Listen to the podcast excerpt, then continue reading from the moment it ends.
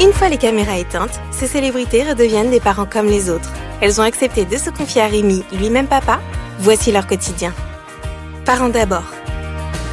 Bonjour et bienvenue dans ce nouvel épisode de Parents d'abord avec aujourd'hui une invitée exceptionnelle, une femme politique avant-gardiste, une femme libre qui a démontré qu'on pouvait parfaitement élever quatre enfants tout en occupant les plus hautes responsabilités. Députée, ministre, finaliste de la présidentielle de 2007 et fondatrice en 2018 de l'ONG Désir d'avenir pour la planète. Vous l'avez évidemment reconnu, il s'agit de Ségolène Royal. Bonjour Madame la Ministre. Bonjour. Alors un grand merci vraiment d'avoir accepté d'être euh, mon invité pour ce dernier numéro de l'année en cette période des fêtes de Noël, une période où la notion de famille, hein, dont on va beaucoup parler, est très présente. Et pour euh, tiens, justement lancer cette discussion, j'aimerais savoir ce que représente Noël pour vous et de quelle manière dans votre famille vous célébrez cette fête. Noël, c'est un moment très important que j'ai toujours vécu dans mon enfance avec toute la famille. Nous étions huit enfants. Moi, je suis la quatrième d'une famille de, huit enfants. Mhm. Euh, de pratiques religieuses. Donc, c'était aussi un Noël religieux, puisqu'on allait à la messe de minuit, etc. Donc, la dimension religieuse très présente. Donc, dimension religieuse très présente, et, euh, mais surtout un rassemblement familial euh, auquel on, aurait manqué pour, pour rien, rien du tout. Hmm. Hmm. Donc, c'est des moments importants et j'ai essayé de transmettre à mes enfants, je crois leur avoir transmis aussi, l'importance de la famille. Vos enfants que vous évoquez, ils sont aujourd'hui âgés de 28, 33, 34 et 36 ans, donc plus vraiment l'âge de croire au, Père Noël. Mais quand ils étaient petits, il y a quelques années, comment ça se traduisait euh, à la maison, cet esprit, cette féerie de Noël pour les enfants? Est-ce qu'il y avait des traditions concrètement Comment ça se passait? Bien sûr, ils ont, eu cru, ils ont cru au Père Noël mhm. aussi. Hein. Donc après, il y a toute la gestion de comment est-ce qu'on sort de, de, la croyance au Père Noël. Donc c'est drôle parce qu'ils s'en souviennent tous. Ils ont tous des récits du moment où ils ont appris que le Père Noël n'existait pas. Donc c'est assez touchant ça. Et puis après, les choses sont très simples. Hein. Il y a le sapin de Noël, il y a les cadeaux. Enfin, vraiment je, pense que les plus grands bonheurs sont souvent dans la simplicité, mais ça n'a pas, ça n'a pas cessé, puisqu'aujourd'hui hmm. encore, là, je m'apprête à faire Noël avec mes enfants. Alors, je le disais en introduction, vous avez réussi à prouver euh, qu'on pouvait élever quatre enfants tout en exerçant les plus hautes responsabilités, une posture féministe hein, très avant-gardiste qu'il faut toutefois replacer hein, dans le contexte de l'époque. C'est évidemment quelque chose qui n'allait pas de soi. Avec le recul, qu'est-ce qui vous a permis de réussir à mener de front euh, ces deux vies? C'est difficile, hein, parce que je vois y a beaucoup de dégâts dans le milieu politique ou même dans le milieu où, les parents sont très très pris par leur activité professionnelle. Parfois, il y a des enfants qui euh, qui souffrent et voilà, qui, qui, ont des difficultés. Moi, j'ai cette chance d'avoir euh, mes enfants qui euh, vont bien, qui ont toujours bien travaillé à l'école, qui ont le sens du, qui ont des repères de, de valeurs, qui sont honnêtes, qui sont travailleurs, qui ont tous réussi à s'épanouir dans leur métier, qui sont tous indépendants euh, à quatre. Donc c'est extraordinaire. Une des raisons, c'est que je les ai toujours considérés comme prioritaires. Hmm. Mes enfants ont toujours été prioritaires. Et je hmm. me suis toujours dit, si un enfant a des grandes difficultés, si un enfant a un accident, si un enfant devient handicapé, si un enfant euh, euh, tourne en vrille, j'arrêterai la politique. Hmm. Alors j'imagine quand même qu'on passe par des moments de doute, des moments de découragement où on se dit, je vais pas y arriver, j'aimerais comme plein de gens partir du boulot à, je sais pas, à 19h pour retrouver mes gamins. Est-ce que vous êtes passé par ces moments-là? Oui, bien sûr. il y a toujours le tiraillement, la tristesse de ne pas être à la sortie de, l'école tous les jours. Ça, je pense que c'est le, poids le plus lourd. Bon, c'est les babysitters, c'est les voisins, les, amis, les parents des amis, etc. Et ne pas être euh, à 4 heures tous les jours à la sortie de la, de la classe en maternelle et en primaire il y a longtemps, vous voyez. Ça, c'est quelque chose qui m'a beaucoup pesé. Hmm. Alors, cette capacité à mener de front euh, vie politique et vie de maman, c'est évidemment quelque chose qui a pu faire grincer des dents, notamment chez certains adversaires et confrères politiques. On se souvient par exemple de cette phrase assez terrible hein, de Laurent Fabius en 2005 hmm. à propos de hmm. votre candidature à la présidentielle. Mais qui va garder les enfants disait-il. Sincèrement, ces petites piques, ces petites phrases, comment est-ce que vous les viviez à l'époque? C'est violent. Très violent. Il y en a de plus violentes encore que j'ai raconté dans mon livre, ce que je peux enfin vous dire il y a quatre pages d'agression, donc on m'a traité de mère fouettarde, qu'est-ce qu'elle vient faire en politique, elle aille donc s'occuper de ses gosses. Bien sûr que c'est violent, parce que c'est une double violence, c'est la violence euh, anti-femme, c'est-à-dire toujours le doute sur la compétence, alors que les hommes qui m'agressaient, j'avais autant de diplômes qu'eux déjà, euh, et, et, plus souvent plus d'expérience politique qu'eux. Et donc c'est la double, la double peine, c'est d'être à la fois mère et femme. Mmh, mmh, donc mmh. la, double mise en cause de la compétence. Et alors tout au long de votre carrière, comment est-ce que le père de vos enfants, François Hollande, réagissait lui à ces attaques sexistes que vous euh, subissiez? Il n'y avait pas tellement de, défense, ça me faisait rire. Quoi.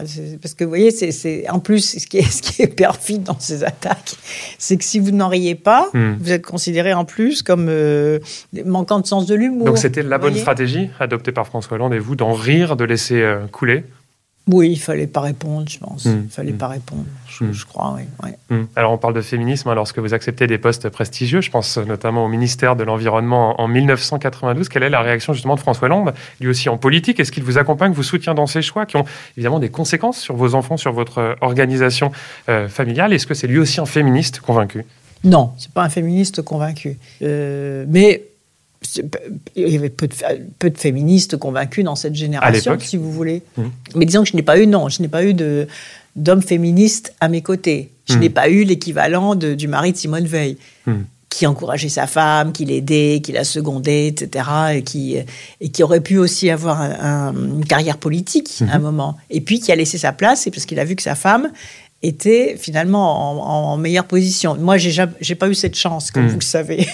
Parce qu'elle m'a donné aussi notre expérience, après tout. Mhm. Mais je n'ai pas eu cette chance, parce qu'à un moment, il y a même eu une, euh, parce que j'ai pas été soutenu dans la mm. campagne de 2007, mm. même en très grande proximité. Une forme de concurrence ou non? Oui, et puis, et puis partager le, ce que j'appelle le cercle des hommes blancs, c'est-à-dire l'idée ben, que j'étais là par hasard, que j'avais pas forcément la compétence, que je dirigeais pas un parti politique, etc. Je ne mm. pouvais pas diriger un parti politique ou m'impliquer dans un parti politique à cause de la conciliation vie familiale, vie professionnelle. Moi, je ne peux pas faire les réunions le soir. Donc, j'ai jamais pris de responsabilité au sein d'un parti politique. Et ça, c'était considéré comme euh, quelque chose de, qui manquait. Hmm. Dans, il manquait une case à cocher. Mais non, moi je rentrais pour mes enfants et jamais j'aurais sacrifié le, retour euh, auprès de mes enfants le soir. Et même si, quand j'étais ministre de l'Environnement en 92, où j'ai mis au monde mon quatrième enfant tout en étant ministre, et donc, je rentrais pour euh, l'heure du coucher de mes enfants et je retournais ensuite au ministère. Alors, j'aimerais justement qu'on évoque cette médiatisation, puisque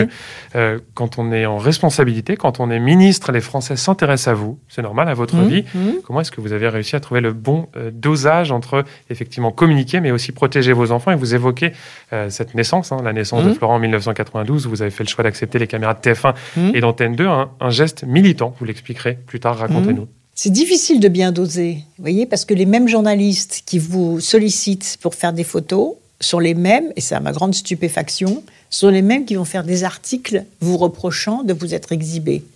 Bon, je vais pas les citer, mais une femme journaliste qui a été une des premières à me solliciter, après j'ouvre le journal et je vois qu'elle critique le fait euh, de l'exhibition, soi-disant avec mon enfant.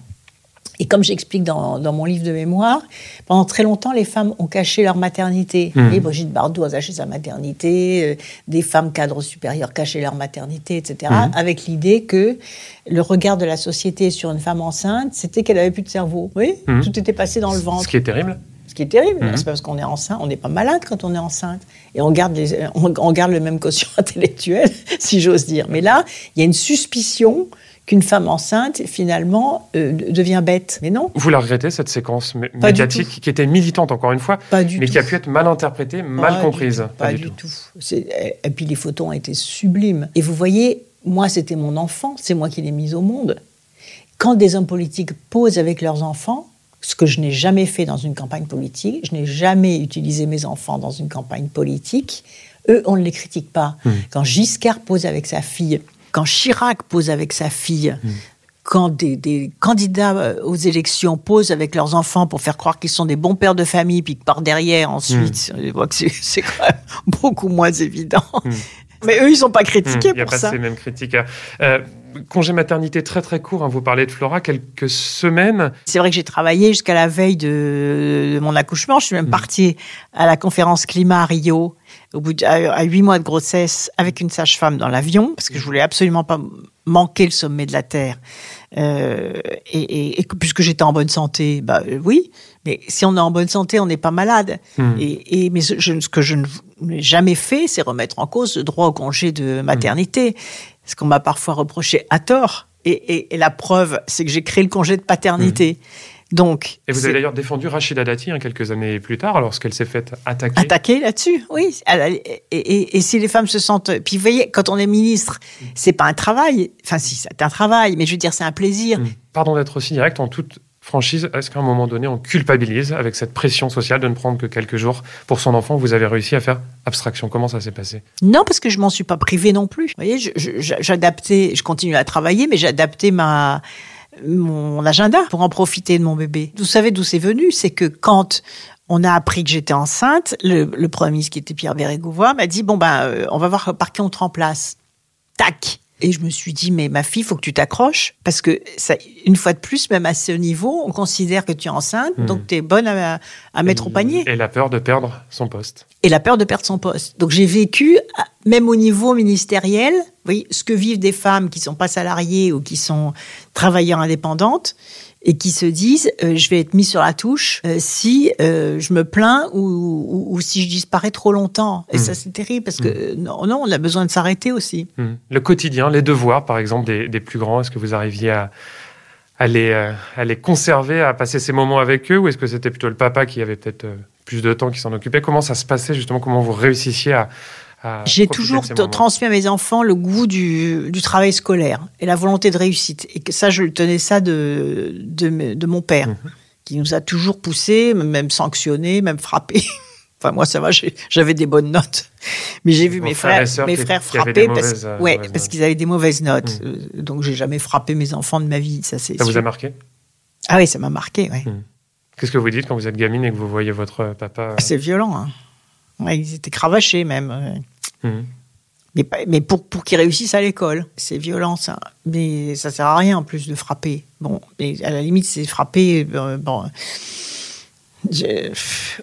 c'est pas forcément ça qui suscite la réussite. Mais bon, il y a l'exigence du travail scolaire. Mhm. Ça, c'est quand même, c'est mieux que l'indifférence. Mhm. Ce qui est pire, c'est l'indifférence des parents, si vous voulez. Vous n'étiez pas une maman stricte sur l'éducation, si, très stricte. Alors, comment vous réussissiez à, trouver le dosage? Bah, Souvent, euh, par des étudiants qui venaient euh, cadrer les, cadrer les enfants à la sortie. Ça, c'est vrai. Mmh, mmh, ouais. Parce que mmh. moi, je pouvais pas être là, leur père non plus, enfin, être là à la sortie de l'école. Donc, c'est vrai qu'on a eu. Et puis, surtout, ils étaient souvent euh, copains, parce qu'ils sont très conviviaux, mes enfants. Et donc, des, souvent, c'est d'autres parents, c'est-à-dire il y a hmm. une petite coopération, une petite coopération de d'autres parents qui prenaient les enfants en groupe. Ça, c'était ça, hmm. c'était très efficace. Et, lequel était le plus strict, le, papa ou la maman? C'est moi. Hmm. C'est moi qui étais le plus strict. La médiatisation de vos, vos enfants, on vient de l'évoquer. J'aimerais qu'on évoque aussi la vôtre, la manière dont votre notoriété, euh, Madame la Ministre, était perçue est perçue par vos enfants. À quel âge ont-ils compris qu'ils avaient bah, finalement un papa et une maman célèbres? Je ne sais pas. Et hmm. je trouve qu'ils sont, assez, ils sont quand même remarquables parce que. C'est très difficile hein, comme notion pour un enfant à, appréhender. Oui, puis il y a eu les campagnes électorales locales, parce que moi j'étais candidate dans les Deux-Sèvres, leur père candidat en Corrèze, donc ils nous ont vus sur des affiches. Je pense hmm. que c'est la première fois qu'ils nous voient sur des affiches électorales. Hmm. Mais. Leur réaction Moi, je les ai toujours protégés quand même contre ça. Il n'y a pas eu vraiment de réaction, peut-être. Il n'y a pas eu les choses étaient faites. Ils voyaient qu'on était sans doute qu'on était engagés, qu'on était euh, travailleurs, qu'on était attentifs, euh, que c'était important pour nous, que ils voyaient aussi que c'était joyeux, que dans une campagne, il y a des gens, on est en groupe, ça a, ça a du sens, mhm. je, crois, mais ils sont quand même extraordinairement équilibrés parce que la mère candidate à la présidentielle, la séparation, mhm. le père candidat à la présidentielle, mhm. la vie politique qui continue, ils sont extraordinaires. Mmh, mmh. Et quand vous promeniez par exemple dans la rue, qu'on venait, euh, alors à l'époque il n'y avait pas de selfie, mais qu'on venait vous demander des autographes, oui, des, ça m'a toujours gêné. Et un jour ils m'ont fait. Que vous leur disiez? Bah, je disais non aux gens. Euh, et un jour ils m'ont dit mais pourquoi tu leur dis non? Je disais non en fait pour protéger, mmh. souvent un peu brutalement, dire laissez-moi tranquille, etc. Et en fait, je me suis rendu compte que ça allait traumatiser, enfin, que ça allait choquer plus que je disais aux gens laissez-moi tranquille, alors que je le faisais pour eux, que d'accepter un selfie ou un autographe, etc. C'est étonnant. Mmh, très étonnant. Ouais. Et donc après, je, ben, quand je suis avec eux, j'accepte gentiment. C'est plus paisible que quand je rentre en confrontation en disant non aux gens. Au cours de, votre euh, parcours politique, vous avez été, on l'a dit, beaucoup attaqué par vos adversaires, notamment car vous étiez une femme, des moqueries euh, blessantes, souvent misogynes, mmh. notamment, euh, vous les avez évoquées, lors de la campagne de 2007. Mmh. Comment est-ce que vous réussissiez alors à protéger vos enfants? Vous les rassuriez, vous leur disiez, vous inquiétez pas, maman elle est forte. Enfin, comment ça se passait quand vous étiez raillé Il n'y avait pas tellement de dialogue en fait. Mmh. Parce que peut-être que j'aurais dû parler plus. Bah, c'est surtout à l'école. que, les qu'ils en parlaient parce que souvenez-vous la campagne de 2007 même dans même dans les, cours de l'école maternelle on en parlait c'était ça a été ça a été très prégnant même sur les, enfants d'un très jeune âge en fait mmh. et euh, mais je pense que le fait de nous de, de, me voir normal à la maison mmh. Vous voyez, comme une mère euh, ordinaire, faire la vaisselle, la cuisine. Comme n'importe quelle mère. Je pense que ça, ça les rassurait. Il y avait peut-être deux personnages différents. Hmm. Je pense que c'est ça qu'ils ont rapidement euh, hmm. rééquilibré en eux. Hmm. Alors vos enfants hein, qu'on évoque en 2007, ils vous ont évidemment soutenu hein, dans cette campagne présidentielle. Votre fils Thomas hein, vous a d'ailleurs accompagné sur le volet euh, digital, numérique. Comment est-ce qu'ils l'ont vécu, cette défaite Et surtout, comment ensemble vous avez ensuite réussi à rebondir, vous reconstruire? Je pense qu'il était triste par la défaite. Enfin, Thomas était triste parce qu'il, je m'en souviens encore, parce qu'il s'était engagé. C'est grâce à lui mhm. d'ailleurs qu'il y avait eu le, le, le meeting de Charletti c'est ce plus beau moment de la campagne, c'est mhm. grâce à lui, parce que mhm. l'équipe de, campagne devait me mettre dans une salle fermée, je sais pas, il y a eu 50 mhm. 000 personnes, plus les gens qui n'ont pas pu rentrer, euh, c'était extraordinaire. Et, et bien sûr, il a été, ils ont été tristes. Peut-être que les autres, en secret, étaient soulagés. étaient soulagés. Notamment la plus jeune, je crois. Mmh. Qui, avait moins de 15 ans à l'époque. Qui, plus, qui était plus stressée, ouais, mmh. qui avait moins de 15 ans. Mmh. Qui s'est rattrapée du coup, parce qu'elle a été consciente qu'en 2007, elle ne m'avait pas aidée, enfin, elle était stressée, et du coup, en 2012, c'était une des plus une des plus dynamiques. Quoi.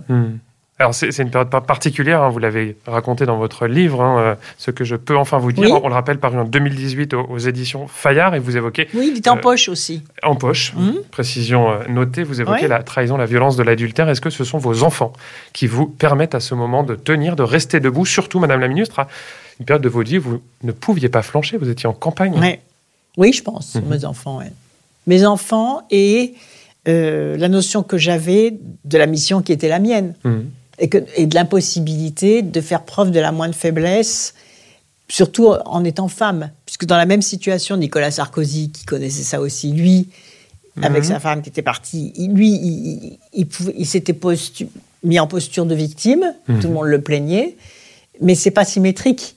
Une femme mhm qui parlerait de ça, on lui dirait ben, écoute, écoute, fais autre chose. Ou, quel est ton vice caché? Quel est ton défaut caché? Un homme, il, va passer pour une victime et une femme pour une coupable. Mais c'est systématique. Donc, quel est, et on le voit bien dans le mouvement MeToo, sur, sur d'autres types d'agressions, et le réflexe d'une femme, c'est de se taire. Mhm. C'est de prendre sur elle, en fait. Vous le vivez comment et donc, intérieurement bah, C'est très violent. Mhm. C'est extrêmement violent. D'être trompé ou que les deux, tout. Que les gens le sachent? Ah bah de l'être plutôt. Les gens le sage, à la limite, j'aurais dû le dire même plus. Mm. Comme je mets dans mon livre, j'aurais dû l'assumer plus, mm. le dire euh, et me libérer à ce moment-là. Mm.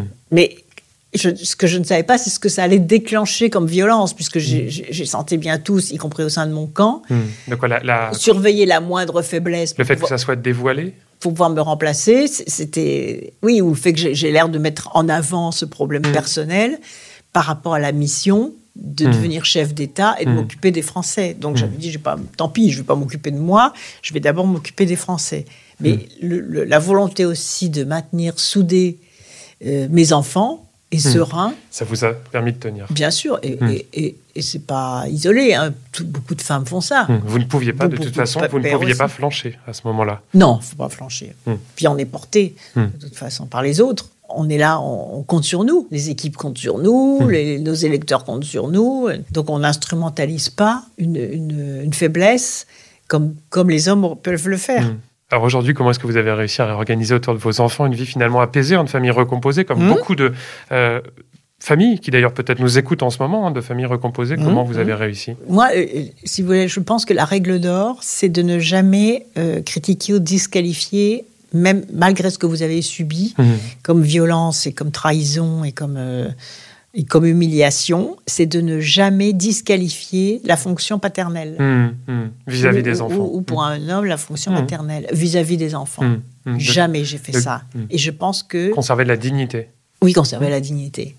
Conserver la dignité et ne jamais mélanger l'histoire du couple et l'histoire de, de, la parentalité. Et je pense que ça, les enfants en sont reconnaissants. vous savez, c'est très intelligent, un enfant. Hein. ça fait très bien la part des choses. Hein. ils, voient tout de suite les, différences de repères, les différences de valeurs, la façon dont on est tranquille. Et moi, ce que je veux, c'est qu'ils soient tranquilles. Hmm. Parce que déjà, ils ont leur vie à, construire, leur parentalité à construire maintenant. Ça y est, les générations avancent, hmm. être en bonne santé, etc. Donc tout ça, c'est très important. Hmm. Et qu'ils soient heureux quand ils sont dans... Euh, avec leur père, euh, voilà, et qu'ils soient heureux quand ils sont avec moi. Et il n'y a jamais d'interférence. Il n'y a, jamais de, sujet de conversation sur ce, ni, de, ni de tabou, ni de sujet de conversation. Être tranquille. Question sur l'orientation professionnelle de vos enfants, puisqu'ils ont fait des études de droit, de psychologie, de cinéma même, je crois, pour Julien, mais aucun n'a souhaité, pour l'instant, faire de politique. En toute sincérité, Madame la Ministre, est-ce que ça vous soulage? Non, parce que... Vous auriez aimé? Ah non, non plus. Je veux dire, c'est leur choix. Ils auraient choisi de faire la politique, ils l'auraient fait. Ils auraient... Non, c'est leur, libre choix. Et là, ils sont tous dans des itinéraires euh, différents, mmh. d'abord, qui correspondent bien à leur personnalité et où s'épanouissent et où je pense qu'ils sont, ils sont excellents chacun dans leur, euh, dans leur voie. Mais certains font de, font de la politique sans, sans que ça soit politicien. Mmh. Et mmh. ma fille médecin, euh, qui est docteur en sciences, docteur en médecine, elle, regardez avec la, crise sanitaire, de certaine façon, être au service des autres, c'est mm. magnifique. Mm. Thomas, qui s'occupe du droit du travail, c'est magnifique. Il accompagne des salariés, euh, des salariés licenciés, etc. Un jour, j'ai pris un taxi. Mm-hmm. Il m'est arrivé une histoire extraordinaire. Et le chauffeur de taxi me dit, mais euh, donc il me reconnaît, je connais votre fils, etc. Il a été euh, notre avocat dans le, plan de licenciement de telle usine. Et il s'est mis à pleurer. C'était extraordinaire pour moi, la mère de mm. mon fils. Et en disant, il s'est tellement bien occupé de nous. Il me dit, au début, on a vu son nom, on s'est dit, oulala, il va pas bien s'occuper de nous. il va être très éloigné de nos problèmes. Et il m'a dit, mais il s'est tellement battu. Il, nous a tellement bien suivis. C'est quand même extraordinaire. Euh, donc j'ai pris son nom, j'ai pris sa photo, j'ai raconté ça à, mon fils qui était très ému aussi. Pour finir avec les enfants, donc il y avait Flora qui a fait des études de psychologie et donc qui est aussi excellente dans son dans, sa spécialité en fait. Et voilà, qui a travaillé aussi à Sainte-Anne, donc qui est dans tous les troubles du comportement alimentaire des adolescents, donc mmh. c'est passionnant. Donc ça, on a beaucoup d'échanges aussi, parce que moi, je suis passionnée de psychologie. Et puis, euh, Julien, qui fait, qui fait du cinéma, voilà, mhm. qui vient de terminer son film. Vous êtes une maman fière? Ah ouais, très fière. Ah mhm. ouais. Mhm. J'ai beaucoup d'admiration pour mes enfants. 2019, vous êtes devenue grand-mère pour la première fois, puisque votre fils Thomas, qu'on évoquait, et sa femme Émilie ont eu une petite Jeanne et d'ailleurs attendent un deuxième enfant. J'imagine que vous devez être forcément gaga déjà de votre première petite fille. Gaga, non. Non? C'est pas le terme. c'est pas le terme. Je vous vois me regarder avec des grands yeux, non, c'est. pas gaga, non. Admirative. Admirative, une grand-mère admirative. Admirative, mm. très joyeuse, c'est la génération qui avance. Ça, c'est formidable. C'est une projection euh, magnifique. Un rapport différent. Avec Émilie, en plus, qui est une ah. maman extraordinaire. Votre belle-fille. Un rapport différent avec votre petite fille par rapport à celui que vous aviez avec vos enfants par définition, le rapport est différent. Hmm. On, ne sent pas la responsabilité, donc on n'a que le, que le bon côté des choses. c'est ça qui est formidable. Hmm, hmm. Des circonstances parfois euh, étranges, parfois très symboliques dans la vie. Hein. c'est le cas en, 2019, ce jour où votre fils Thomas vous annonce euh, qu'il va être papa. Ce même jour, vous l'avez raconté, votre maman euh, Hélène s'éteint à l'âge de 94 ans. Vous avez dit, je trouve ça très fort, très joli, que c'était comme si ce jour-là, il y avait eu une transmission de la vie. Peut-être qu'elle l'a senti. C'est très étonnant. Peut-être qu'elle l'a senti. Elle pouvait partir en paix. Là, il y avait une relève générationnelle.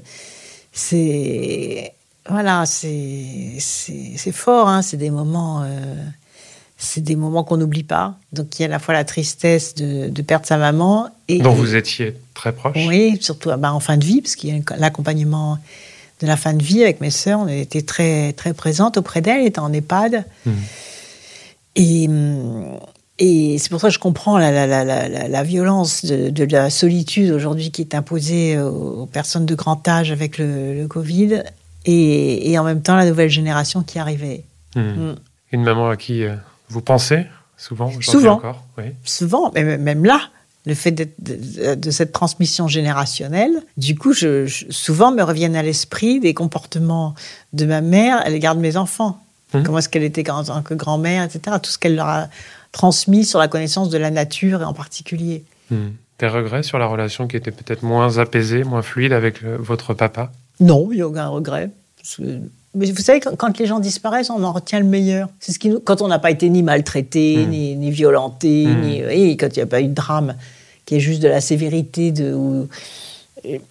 on en retient le meilleur. Et c'est ce qu'il faut. Et c'est surtout ne pas retransmettre. Ça, je le dis souvent à mes enfants. Ne retransmettez. Parce qu'inconsciemment, on, on, est dans la répétition. Tous les mmh. psychologues vont vous, vous, vous, expliquer ça. On est dans la répétition.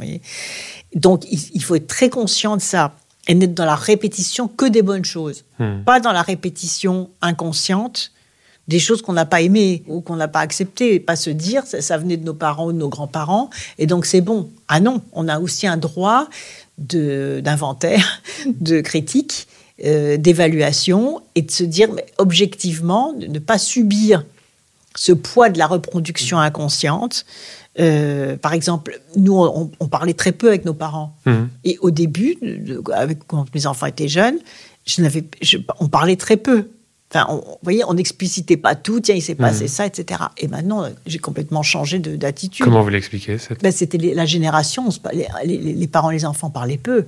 On obéissait, on, il y avait très, peu de, de, dialogue. On décortiquait pas les problèmes psychologiques, les mmh. on a dit si, mais qu'est-ce qui nous ferait du bien, mais comment est-ce qu'on peut s'améliorer. Hmm.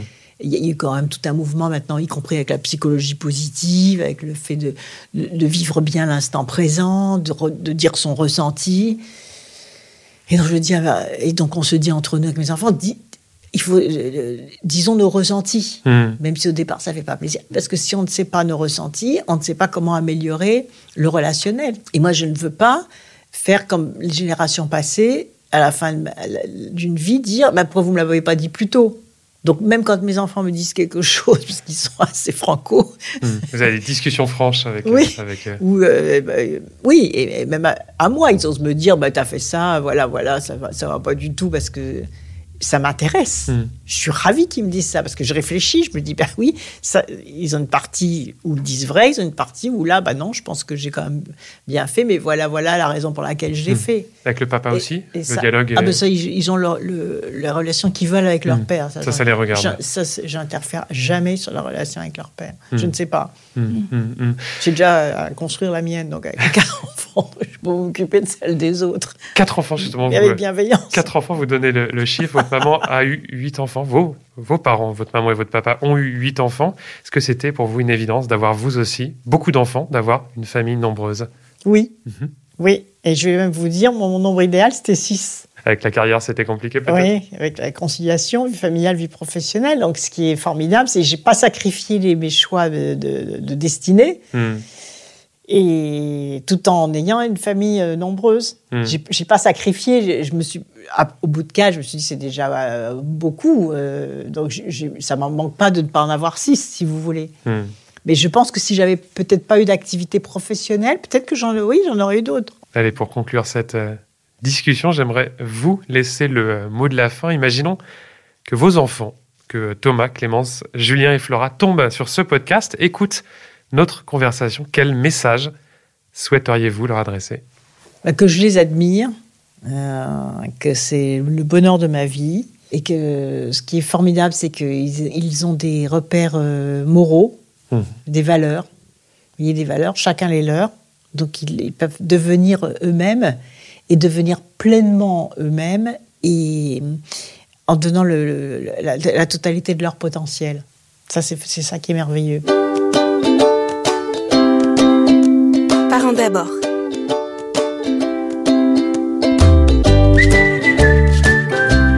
Et je rappelle que vous pouvez retrouver ce podcast en avant-première sur l'application Audio Now ainsi que sur les plateformes Deezer, Spotify, Pipa ou encore Apple Podcast.